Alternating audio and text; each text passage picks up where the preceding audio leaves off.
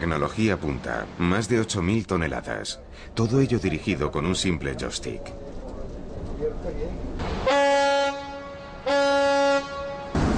El agua propulsada es tal que sería capaz de llenar una piscina olímpica en un segundo.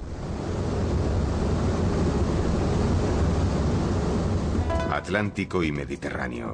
Estamos justamente en la frontera entre los dos grandes mares y también en la frontera entre dos continentes. La leyenda dice que Hércules separó con sus propias manos dos montes unidos y así fue como dio entrada al mar. Uno de los montes se llamaba Calpe, que bien podría ser Gibraltar, y el otro, justo enfrente, sería Avila, aquel que los teutíes conocen como mujer muerta. En menos de 40 minutos, los barcos atraviesan el estrecho y alcanzan el puerto de Ceuta, que siempre fue la entrada principal de la ciudad. 26 kilómetros desde Algeciras. Ceuta está unida a la península por una estela rectilínea y efímera, pero insistente. 30 barcos diarios en temporada alta y siempre varios como servicio mínimo.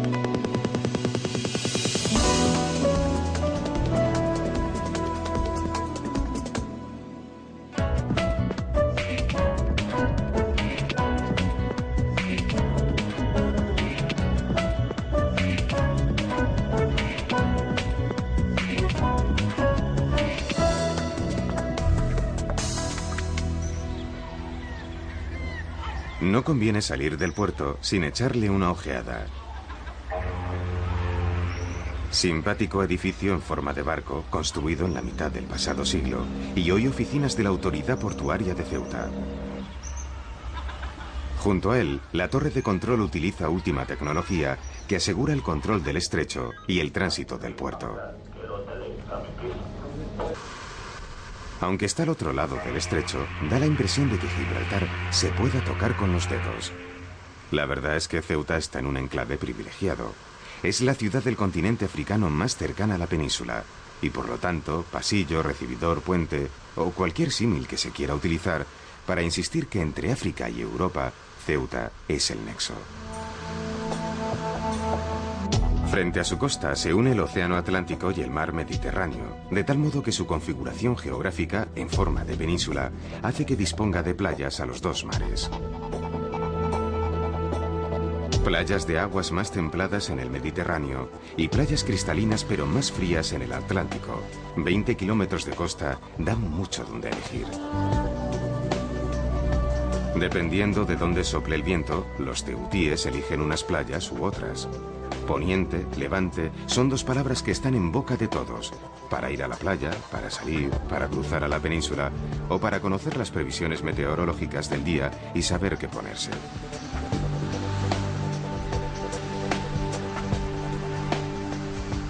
Lo primero que sorprende en Ceuta es el paisaje humano. Incluso es más variado de lo que se puede ver, ya que la procedencia étnica es muy variada y no siempre resulta tan obvia. El mestizaje salpica la vida con todos los colores imaginables. Cristianos, mayoritariamente católicos, musulmanes, judíos e hindúes. Cuatro religiones. Incluso para los no religiosos significan al menos cuatro culturas, cuatro formas de entender el mundo. Aunque añadiendo matices intermedios y agnósticos, la visión se hace aún más extensa, rica y plural. Más allá de las peculiaridades, en la ciudad es palpable el respeto como forma de vivir el día a día, el diálogo imprescindible para insistir en lo común y obviar lo diferente. En esto hay habilidad muy experimentada. No son años ni lustros, la convivencia viene de siglos.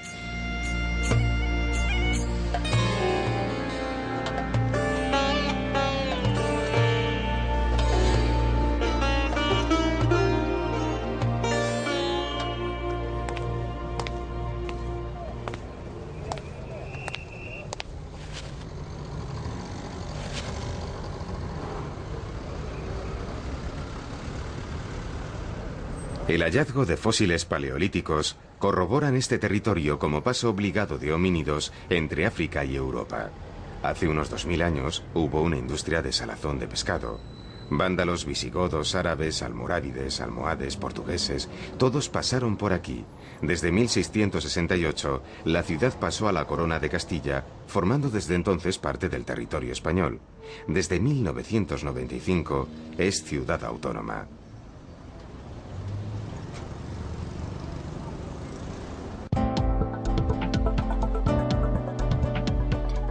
Cuerpos en el agua. El gozo no tiene edad ni fronteras. Gente de todas las culturas y de todas las clases sociales se divierte. El Parque del Mediterráneo es la obra póstuma del artista canario César Manrique.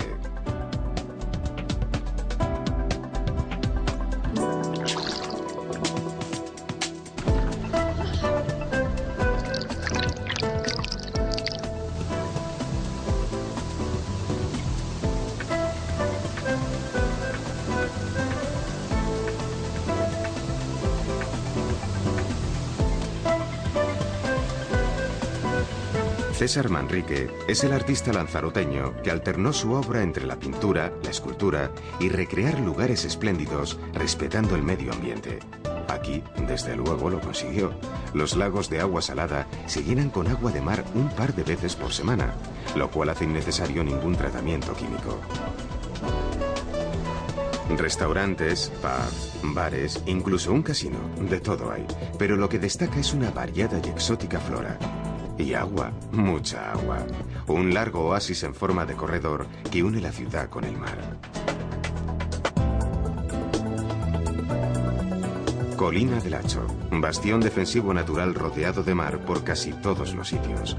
El Monte Hacho es el punto más alto de Ceuta, 90 metros sobre el nivel del mar. Está coronado por una fortaleza que conserva la típica estructura del siglo XIX y en la que Agustina de Aragón, la famosa heroína maña, pasó sus últimos días.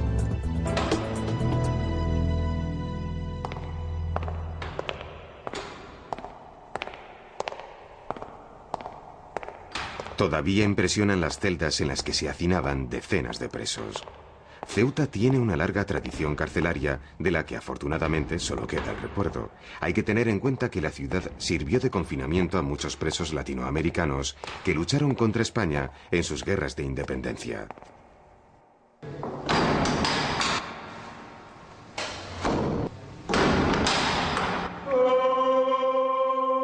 Debajo de la cárcel, los grandes aljibes del siglo XVIII recuerdan la importancia del agua potable y cómo este bien escaso puede llegar a convertirse en un valor estratégico.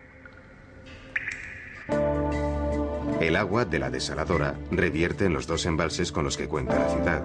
Se une al agua de lluvia y desde allí se canaliza a las viviendas. Ceuta tiene una población censada de 80.000 habitantes.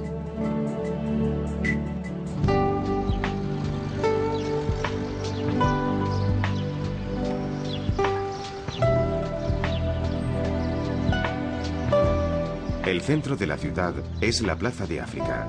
Aquí se concentra el poder en todas sus formas, político, eclesiástico y militar. El centro de la plaza jardinada está presidido por un monumento a los caídos en las guerras de África.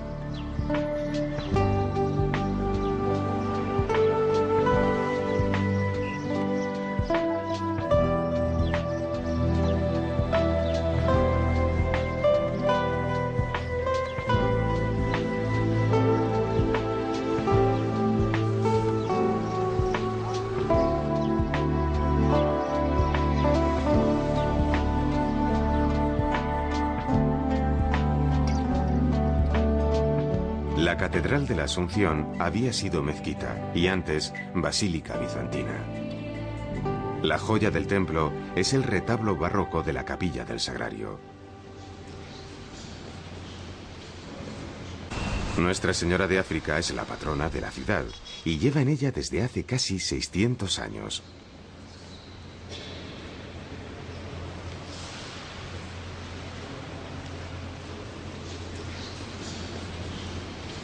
Es verdad que en la talla gótica el Cristo parece desproporcionado, pero la actitud demuestra que para la Virgen el Cristo crucificado sigue siendo un niño en sus brazos. En la misma plaza de África sobresale el Palacio Consistorial. El Salón del Trono tiene un marcado aspecto versallesco. El antiguo salón de sesiones es de estilo renacimiento español. Todo muy al gusto de principios del siglo pasado. Ceuta es ciudad autónoma, de modo que el alcalde de la ciudad es también presidente. Este es su antiguo despacho, que junto con el resto fue inaugurado en 1927 por el rey Alfonso XIII.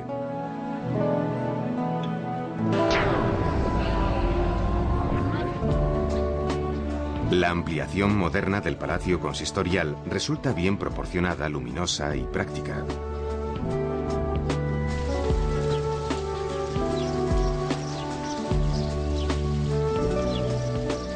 Ceuta dispone de una buena infraestructura hotelera, hoteles y paradores dispuestos a hacer confortable la vida de sus visitantes.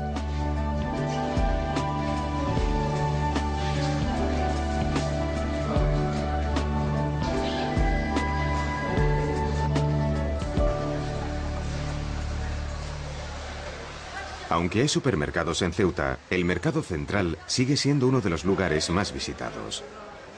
Los pescados frescos siempre han sido uno de los bienes de una costa regada por dos mares, hasta el punto que los teutíes son conocidos cariñosamente como caballas.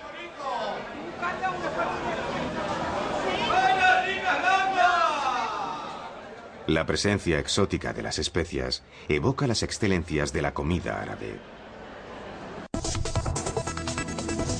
En el Paseo del Rebellín destaca el edificio Trujillo, su espectacular escalera y la impresionante cúpula que la ilumina.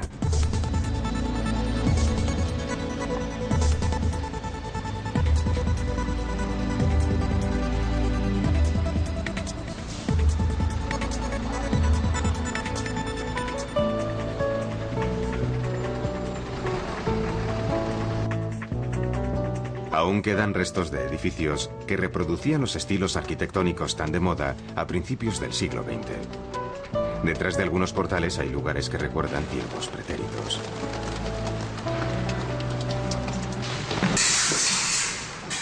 El casino militar tiene cierto aroma colonial, de cuando el protectorado español controlaba el norte de África.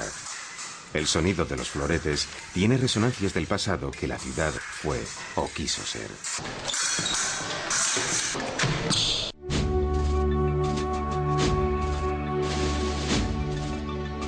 Situado en un lugar de gran belleza, el castillo del Desnaricado debe su nombre a un antiguo pirata berberisco cuya fisonomía debió ser muy elocuente. Tal como hoy se demuestra, se trata de un pequeño castillo neomedieval construido a mitad del siglo XIX que pretende recoger la historia del ejército en Ceuta.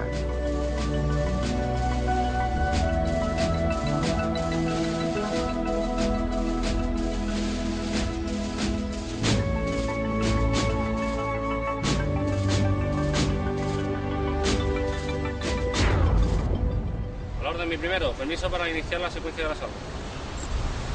Cargue. Ánima libre.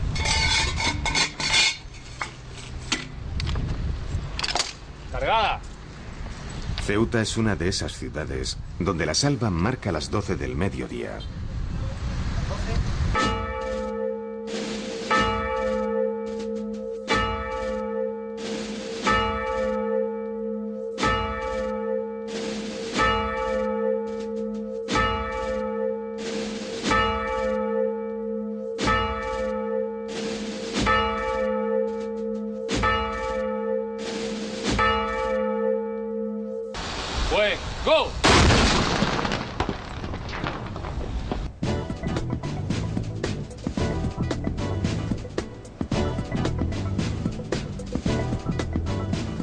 La presencia militar de la plaza ha sido tan importante durante toda su historia que hay varios museos sobre el tema. Podría dar la impresión de que uniformes y armamento, mapas y fotografías corresponden al álbum de fotos y los objetos desempolvados que guardamos en el desván y cuyo valor está en la camaradería. Pero hay algo más reflejan la historia del cuerpo de regulares y la de la Legión, ambos cuerpos unidos a la ciudad desde su fundación y parte muy significativa de la historia militar en el norte de África.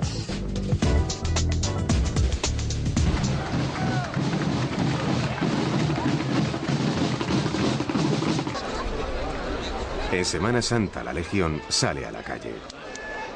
Esto rubrica la intensa unión entre la vida civil y militar.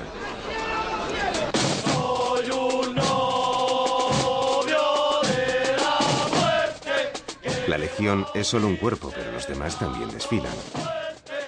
No se puede olvidar que hasta el siglo XX Ceuta fue ciudad fortificada y que su alto valor estratégico hace que la presencia del ejército aún hoy sea notable.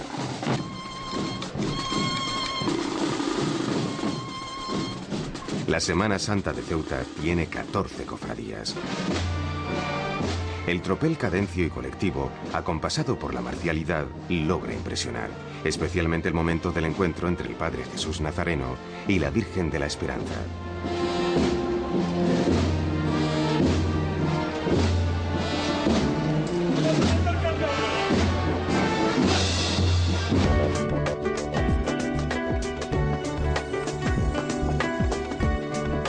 Resultan interesantes estos restos de lienzos de murallas flanqueados por torres en medio de la ciudad.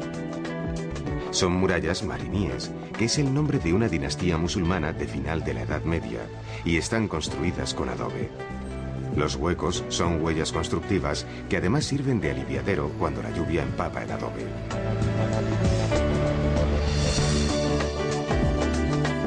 Como ciudad defensiva que fue siempre, Ceuta cuenta con murallas de todas las épocas. Califales, renacentistas, dieciochescas, etc. Pero si hay alguna que destaca son las llamadas murallas reales. Son renacentistas y fueron construidas en tiempos en que la ciudad estaba bajo bandera portuguesa. Es asombroso el trabajo con el que los militares de hace más de 500 años decidieron convertir la península en isla y el terraplén en foso. En su punto más estrecho, sin más ayuda que picos y palas, se abrió la tierra y se unieron los dos mares. El lugar resultaba tan inexpugnable que los atacantes con las mismas pobres herramientas horadaron el subsuelo y crearon un complejo sistema de minas, que a su vez fue contrarrestado con una red de contraminas, que hizo del subsuelo ceutí una especie de queso gruyere. El tema es que la ciudad tuvo asedios, algunos largos. Uno de ellos duró nada menos que 33 años. Cuesta imaginarse cómo pudo llegar a ser la vida para aquella gente y lo que pudo suponer su liberación después de un cuarto de siglo. Lo cierto es que la Ceuta contemporánea que va al cine, pasea y se sienta en terrazas, ocasionalmente lo hace sobre lo que fueron crueles campos de batalla. En la rehabilitación de toda esta zona cabe una sala de exposiciones de arte contemporáneo cuya moderna arquitectura está muy integrada en lo que antaño fue un baluarte. Exposiciones que recalan en otras ciudades llegan a este espacio para disfrute de los ceutíes.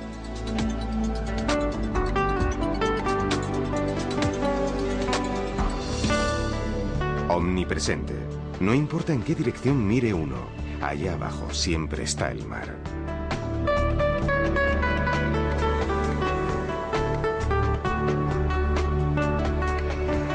Recorriendo castillos que en su día fueron torres de vigilancia y que hoy tienen otros usos o ninguno, uno puede hacer excursiones a pie y a caballo y cobijarse bajo la sombra de eucaliptus, pinos y alcornoques. Poca gente se imagina en Ceuta bosques tan frondosos.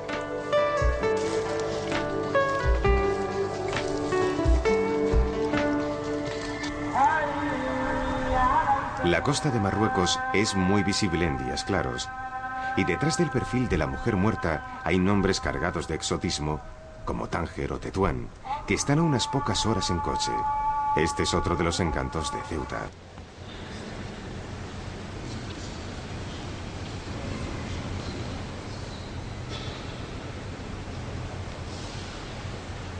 El museo de la ciudad es pequeño y coqueto pero sirve para relatar con la elocuencia incontestable de los objetos la rica y variada historia de la ciudad, en la que destacan los restos de un magnífico sarcófago del siglo III y ánforas para enterramientos o para el traslado de salazones romanas, algunas de ellas encontradas en pecios cercanos. Vale, voy.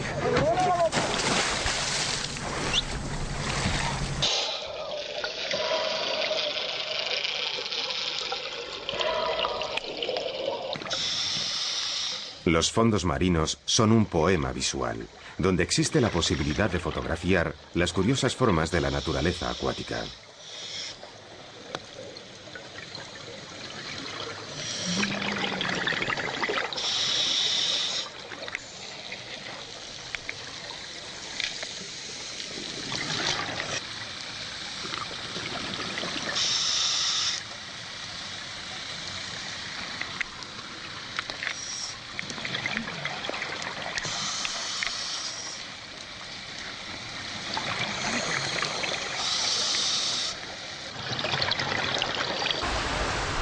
Siempre cerca del mar es posible encontrarse con secaderos de pescado, de los que los ceutíes son sus principales consumidores.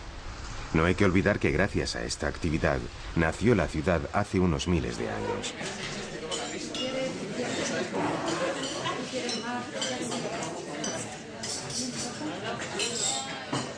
El mar tiene lógica predominancia en la gastronomía. Los dos mares ofrecen mariscos frescos y pescados preparados de mil maneras diferentes. Por lo general, la herencia andaluza resulta notable en la mayoría de los platos.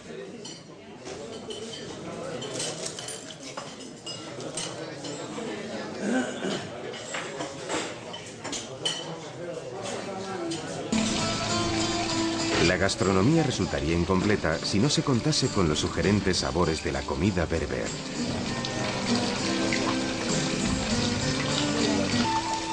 El couscous,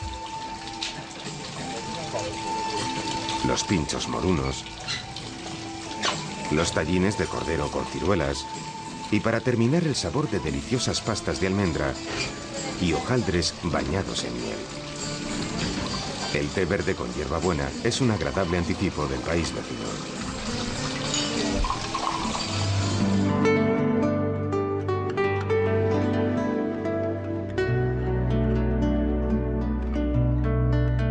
Cuando la noche se cierne sobre la ciudad, las luces recalcan las líneas de los edificios y el reflejo esmeralda de las piscinas nos recuerda una vez más al mar.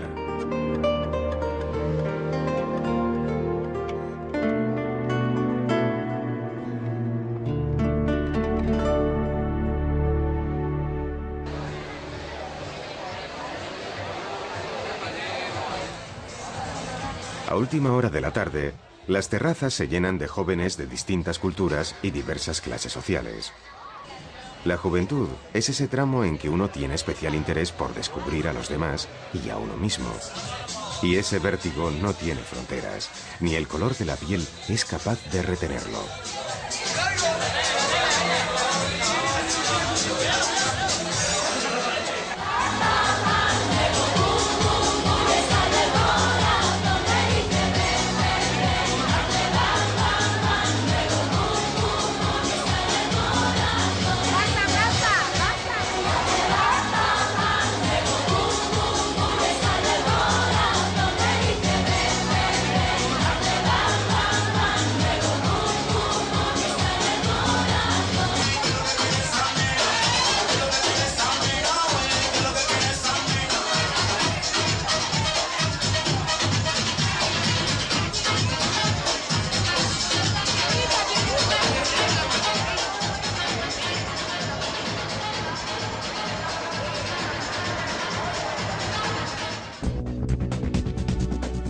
Ceuta no hay aeropuerto, pero sí helipuerto.